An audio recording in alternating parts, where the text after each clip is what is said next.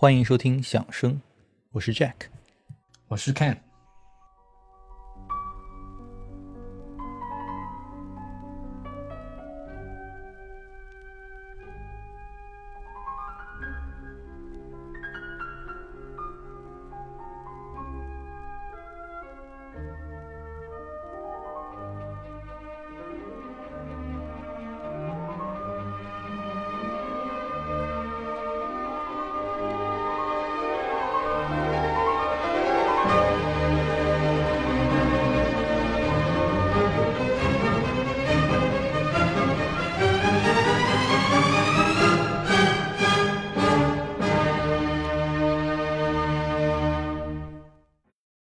主要聊聊咱俩都很喜欢的一部贝多芬作品，他的第四钢琴协奏曲。那这部钢琴协奏曲，我自己也在现场听过不少次啊，国内国外。尤其在我心中啊，这个作品跟海廷克的关系特别紧密，是吧？虽然咱们一般说钢琴协奏曲跟乐团指挥关系可能没那么大啊，但是我听过的三场海廷克的演出，两次的上半场都是他的这个贝斯钢协，一次是在二零一六年在波士顿，他和那个佩拉亚。另外一次呢，就是呃，我之前在节目里聊过好多次了，一九年去萨尔茨堡的海廷克的 Last Concert 的上半场，那场本来上半场也是佩拉亚，后来好像佩拉亚手有伤，后面换成了那个 Emmanuel X。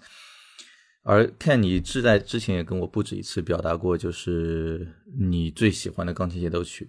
就是贝多芬的第四，对吧？所以一会儿呃。聊到的时候，你也可以来分享一下你的感受啊。不过我们今天可以先顺便聊一聊贝多芬的另外一部作品，他的《克里奥兰序曲》。那贝多芬他不是一个歌剧作曲家啊，虽然他也写过歌剧，但就那么一部，对吧？而且他也是出了名了，就是在写这个声乐作品上是比较，或应该说是合唱作品上是还比较挣扎的啊。呃，虽然他很出名的有一个合唱交响曲啊，但是他其实人声作品在他的作品里面的出现不算特别多。那在我的印象里，好像主要是一些所谓的序曲啊，是他跟歌剧最紧密的关联了。那甚至是那些歌剧就早就已经被扫进历史的垃圾堆了，但是就贝多芬亲情啊提供的那些序曲还都长存于世。啊，没错啊，说到贝多芬写的那些序曲啊。我记得我呃以前在听音乐的时候嘛，就是开始听贝多芬的交响曲，然后我也会经常买一些那些交响曲的全集，啊，就各种交响曲什么的，所有他的九部交响曲都有的。然后经常会发现那些录音套装里啊，经常会附带啊贝多芬写的那些音乐会的序曲，啊，我也我呢也是一直非常喜欢听贝多芬写的那些音乐会序曲。首先篇幅非常短小精悍，啊八九分钟啊，最多不会超过十分钟。但是每首呢，它都会充满着一种英雄的气概，仿佛就听一个浓缩版的交响曲一样，啊，因此现在很多音乐会的开场，啊，也会啊那些乐团呢，啊也会演奏一些，啊也会演奏一首这样贝多芬的序曲，那么这些序曲呢，其实都有着很强的戏剧张力。比如我们接下来要讲的克里奥兰序曲，哎，对你刚才说像这种短小精悍，对吧？听不了上当，像一个精编版的交响曲，我觉得啊，就很大程度上，它这些交响曲的序曲有点成为后面那种音诗，对吧？那些交响诗的一个呃一个前身啊。我觉得包括像后面那些写交响诗的那些人，应该都是从这样一个题材获取灵感以后慢慢发展出来的。对吧？虽虽然说贝多芬他自己不爱写歌剧啊，不代表他不想写啊。事实上，背后的故事是这样的：在一八零七年呢，他在维也纳其实就已经很有名气了啊。但是维也纳面向公众的音乐会，其实演出是很少的啊，就都是那些王公贵族在赞助贝多芬写作品，收入呢其实也既不多也不算稳定啊。那时候最挣钱的办法，其实毫无疑问就是写歌剧啊。所以贝多芬就在这些年还写信给维也纳的宫廷说：“你们能不能包养我啊？不要让我整天为生计犯愁，你就作为回报啊，我每年给你写一部歌剧，还附带一些平时你们在各种场合可能会需要的这个那个的小曲子啊。其实我觉得他心里还是蛮眼馋那些在意大利混的比较成功的那些歌剧作曲家的，对吧？这个作品的水平在他看来根本就是垃圾，但是日子又过得特别好，我觉得他心里也有点不平衡。”所以他提出这样这样一些这个诉求之后呢，后面宫廷方面还是拒绝了啊。虽然里头有一些他的老赞助人啊，比如说那个罗布科维茨啊，这个，但主要是因为贝多芬的这些歌剧啊、弥撒啊什么，实在听起来真的太就是打个引号不好听了啊。就艾斯特哈奇家族里面这个有个亲王，我记得当时他还委托贝多芬创作那个 C 大调弥撒啊，就是因为这个弥撒这个又不中听又不挣钱，贵族给他气个半死啊，所以贝多芬最终呢还是没有得到这个 offer 啊，成为宫廷的歌剧供应商啊。当然了，我觉得从我们现在的这个视角回头看的话，贝多芬没能够成为宫廷的歌剧供应商的这个失败啊，无疑是我们音乐史以及我们乐迷的幸运啊。那么，在一八零七年呢，贝多芬终于接下了写《Coriolan》啊这个活。那么，在当时，贝多芬的一位朋友叫 Colin，已经以此为背景写下了一部戏剧，然后当时呢，曾一度在维也纳取得了非常成功的名声。然而，没过多久呢，就便无人问津了。那贝多芬为了对这部戏剧进行一呃进行一个复活，便开始创作了这部音乐会的序曲。哎，没想到呢，这部短小精悍的序曲呢，却获得了巨大的成功，那么就成为了 concert overture 的先驱和典范。啊，就像我前面刚才提到的，在非常精悍的一个篇幅内，却有着非常丰富的这种音乐形象。那么这部 Coriolan 序曲呢，至今依旧是音乐会上非常常演的一部作品。那么对后世呢，也产生了非常深远的影响啊。比如上世纪的指挥大师富特文格勒，对于这部序曲就留下过非常经典的录音啊。我记我记得，尤其是他那个开头那个 C 小调那个主题，咚嘣，那个非常 stormy，犹如暴风雨般的主题，真的是极为震撼人心。Thank you.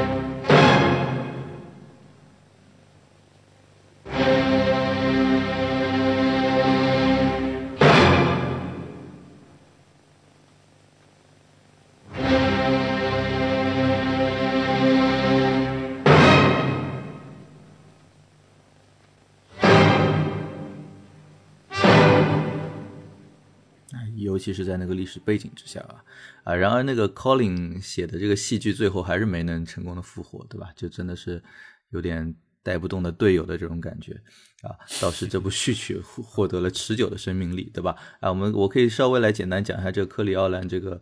呃呃，就是这个戏剧故事大概是怎么样的，对吧？因为咱们呃。大家都摆在台面上的，就是这个音乐作品，它是有这个戏剧形象在里头的，它是一个所谓的 program music，所以咱们还是了解一下它的剧情，啊？就是这个克里奥兰呢，其实是根据莎士比亚的文字啊，就是这个 von Collin 根据莎士比亚的文字呃编写的一个戏剧，对吧？就是故事当中的一个悲剧性的罗马将军叫 Coriolanus，在自己的祖国，也就是罗马，在遭受。污蔑啊，就是他在自己的国家啊，被类似于领导给侮辱了，对吧？然后愤而投敌。后来呢，就在加入了敌方攻打罗马的前夕呢，在自己的母亲和妻子，对吧？咱们说红颜祸水啊的这个劝说之下呢，他没有带兵出战，就等于是他在叛变之后呢，又叛变了，对吧？就是 两次变节啊。而他为自己的这第二次辩解呢，就最终是付出了生命的代价。啊，就在这个戏剧张力很强的这个故事，呃，很难不让你在听这个 Coriolan 就 Coriolan 这个序曲的过程当中产生这种情绪上的共鸣啊。而且更厉害的是什么呢？就是贝多芬在曲子的一开头就咣咣咣三下，那我们刚才已经听过了啊，似乎可以说是完美的捕捉到了就作品当中人物的这种骄傲也好，犹疑对吧也好，以及这种那种早已注定的这种悲剧命运。那我们今天来听一下哪个版本？看，OK，我们今天听的版本呢是啊，也是一个上世纪的这个历史录音啊，德国指挥家舒里希特呃和法国广播交响乐团的演绎。那么这是这也是我啊个人非常喜欢的一个演绎之一。我觉得舒里希特指挥的克里奥兰序曲呢，能听到啊这部作品内在的一种极强的一种戏剧张力，然后伴随着这个乐团略带粗粝的这个 bass line 低音线条。啊，我觉得非常好的捕捉到了这个序曲里啊，这这部序曲里这种勇往无前的英雄气概。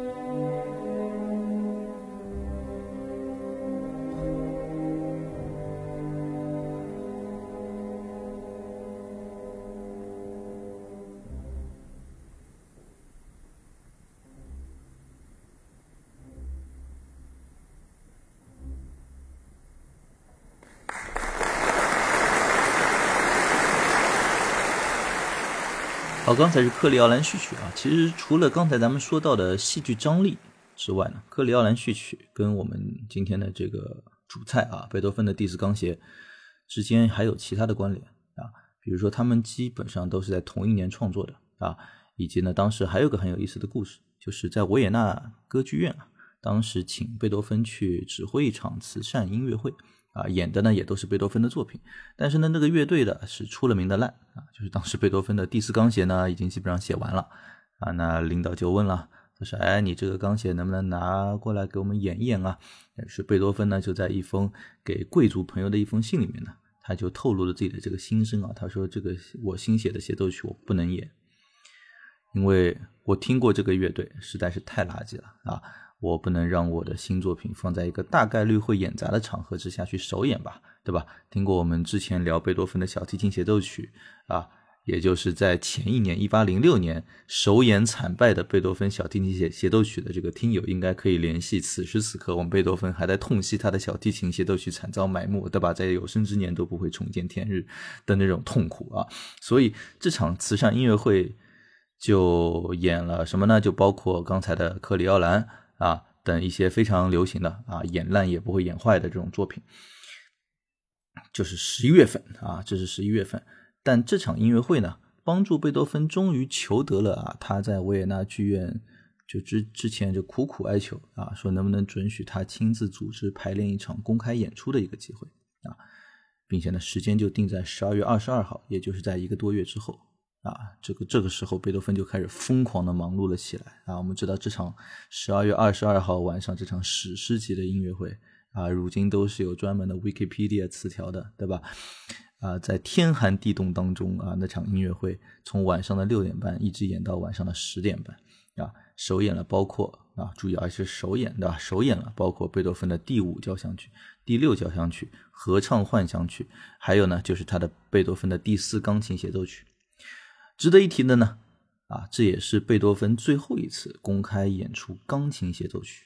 呃，说到贝多芬的第四钢琴协奏曲，如果非要啊让我对呃钢琴协奏曲排一个名次的话，那么这部贝斯钢琴一定是在我心目中排第一位的啊，我觉得也是毫无疑问的啊。至于是什么原因呢？我觉得还是整部作品所散发的一种独属于贝多芬的那种 nobility 啊，有一种贵族气质。那么这部协奏曲呢，也一改以往人们对贝多芬音乐中所存在的那种啊这种常见的那种英雄斗争的这种印象，啊，听起来呢反而充满着一种质朴而又愉悦的气氛，啊，仿佛贝多芬也在通过这部协奏曲跟人们在讲，嘿，你知道吗？我也其实也有充满人情味的一面，我也很享受生活中所带给我的那种快乐。那么和贝多芬其他钢琴协奏曲都不同的是，在这部协奏曲里。我们能听到钢琴独奏开门见山，独自就奏出了 G 大调的第一主题。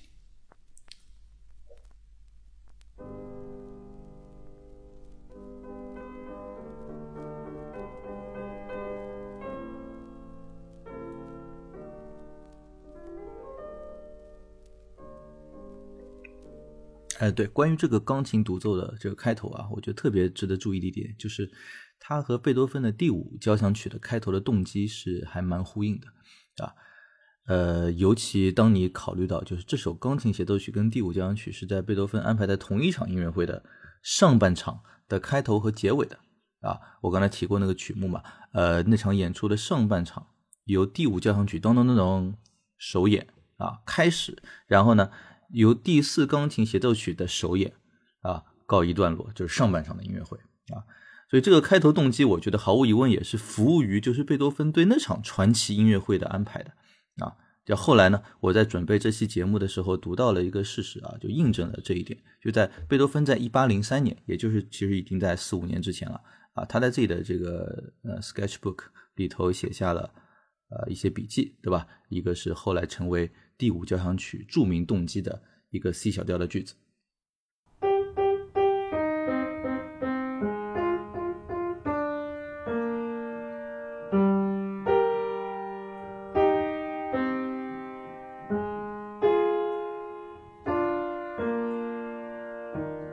然后呢，就在这一页的背面，他似乎受到了上一页的自己的启发，啊，写下了几乎完好无损的成为了我们刚才所听到的第四钢琴协奏曲开篇的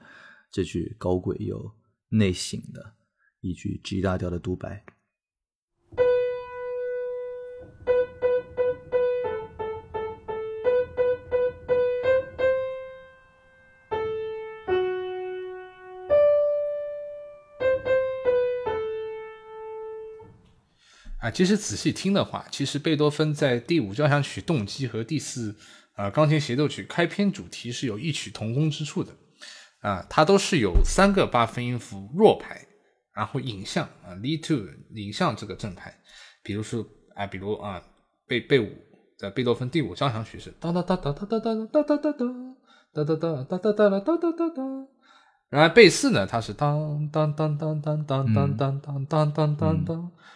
可以听到都是有三个重复的这个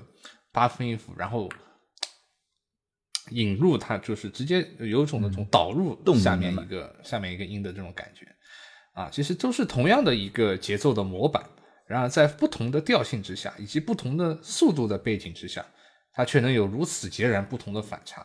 我觉得这也是贝多芬他作为一个 genius，他作为一个人类呃历史上啊一个天才，我觉得他真的是。前无古人后无来者的一种才能。你你说这个音音也是这些音，对吧？节奏也是这些节奏，它还是能够制造出完全截然不同的效果。对，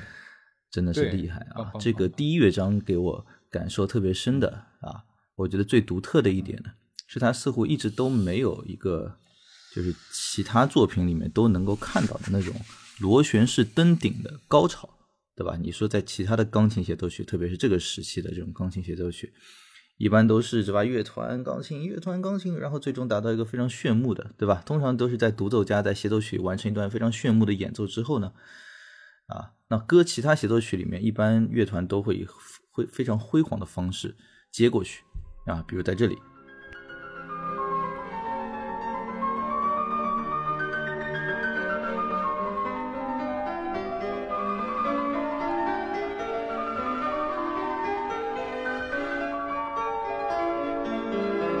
总感觉啊，钢琴家忙活了半天啊，后面应该是一段乐团的齐奏，对吧？没想到，啊，竟然乐团似乎呃并不理会啊，只有木管在那儿继续一个人，就不是特别激情澎湃的在那儿吟唱，而唱出的这段旋律呢，片刻之后就在钢琴上成为了整个乐章里最晶莹剔透的一个瞬间。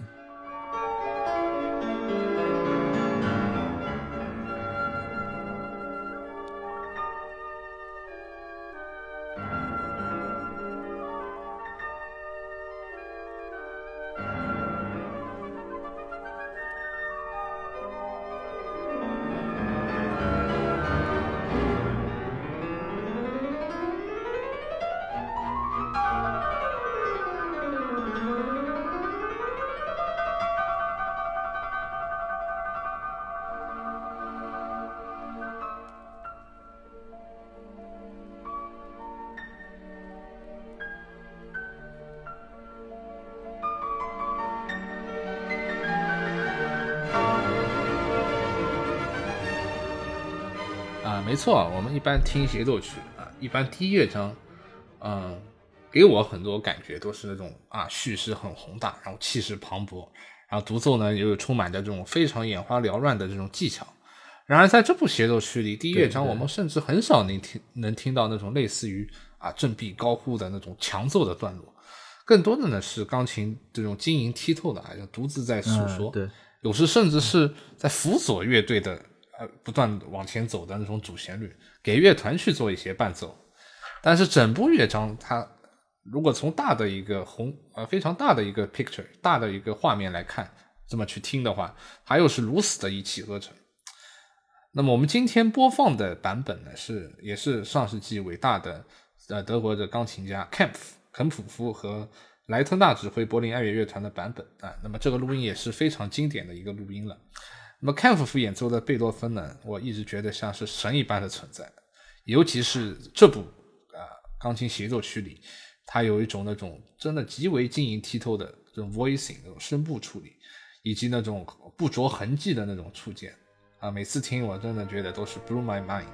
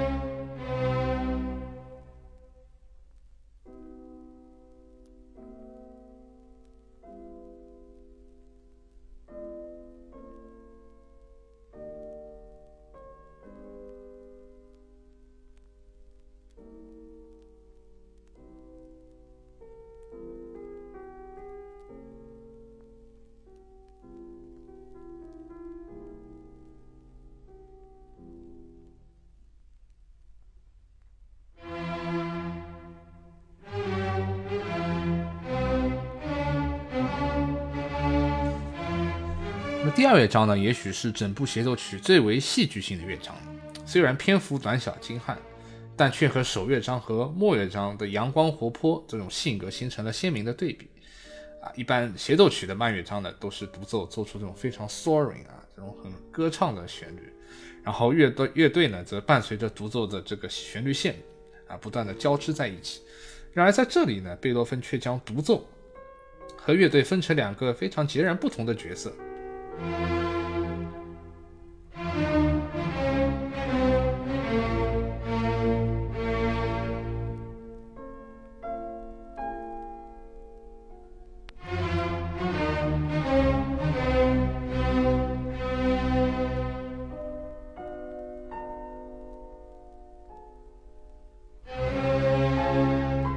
开头可以听到啊，乐队演奏出类似于那种行进的附点节奏，哦。梆梆梆梆梆梆梆梆梆梆。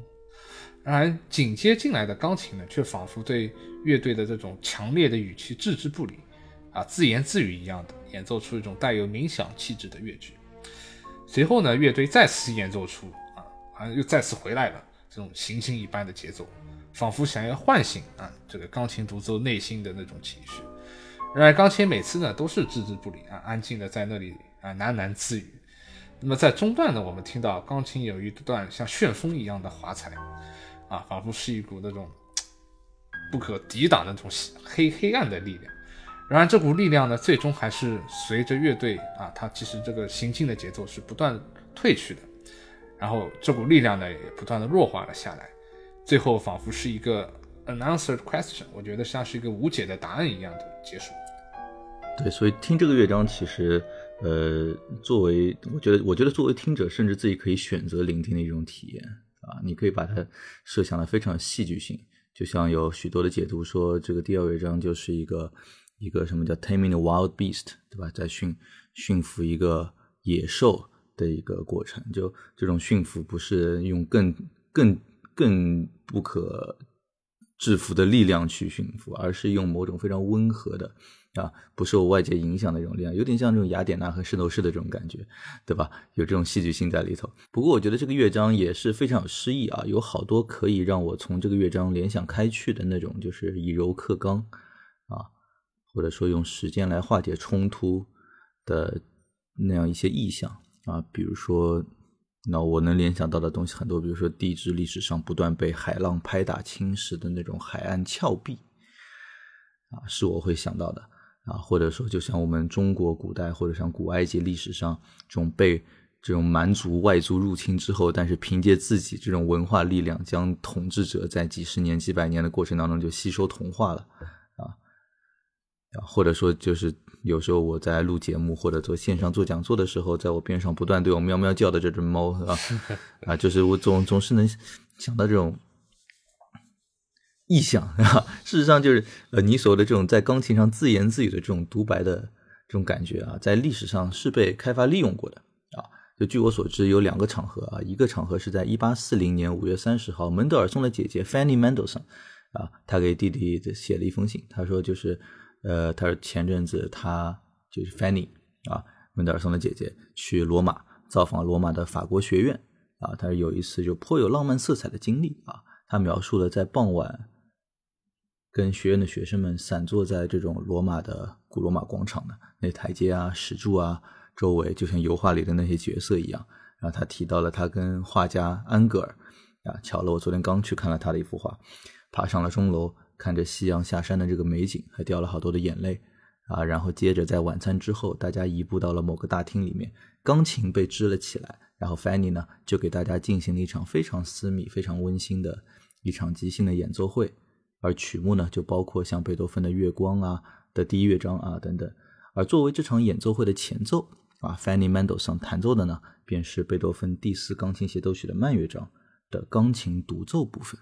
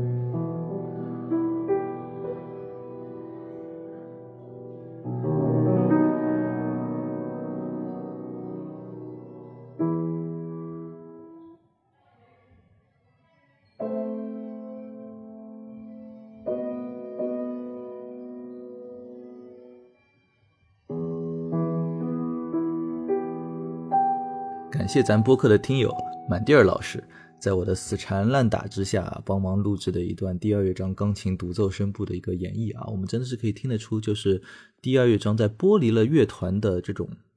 当当当这种行军或者有点恫吓感的那种声音之后呢，钢琴家的这个部分是完全自成一体的，就像独自在吟诗一般啊。除了刚才讲到的这个 Fanny Mendelssohn 之外，呃，李斯特也对这个乐章有过类似的运用啊。根据李斯特的女儿就科西玛瓦格纳的这个记录呢，在一八七二年，也就是刚才我提到的那个场合三十多年之后，也是一个私人晚宴之上，也是一个私人晚宴上呢，他爹也就是李斯特啊，受邀请在晚宴后给在座各路贵宾去进行演奏啊。这个演奏的这个核心曲目是肖邦的二十四首前奏曲啊。而李斯特为了给这个高贵而又私密的沙龙音乐会设定气氛啊，在开场时演奏的呢，便也是这个贝多芬第四钢琴协奏曲的第二乐章。啊，感谢我们呃热情播客的听友的精彩演奏。听了刚才演奏之后啊，我也发现啊，在这个乐章其实脱离了乐团的钢琴独奏，在音乐逻辑上也是啊如此的这种连贯，真的是一种啊发自内心的那种 monologue 那种独白的感觉。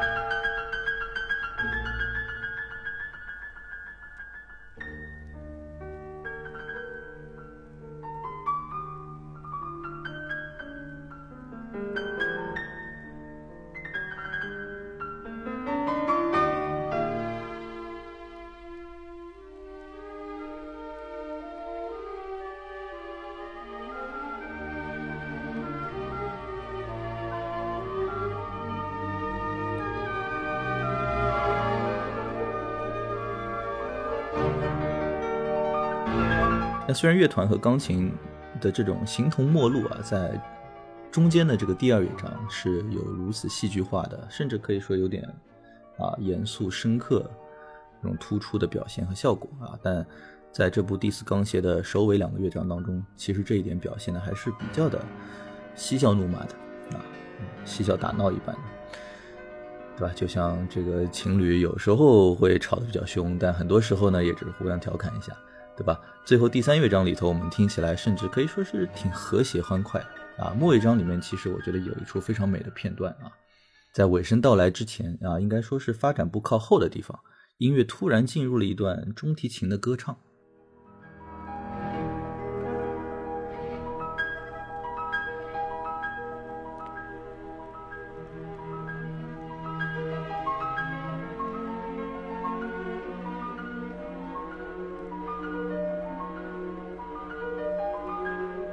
这段标记了 P.P 的旋律是在降 E 大调上的啊，就是中提琴的这个声部，而钢琴呢，则是我们听到它很温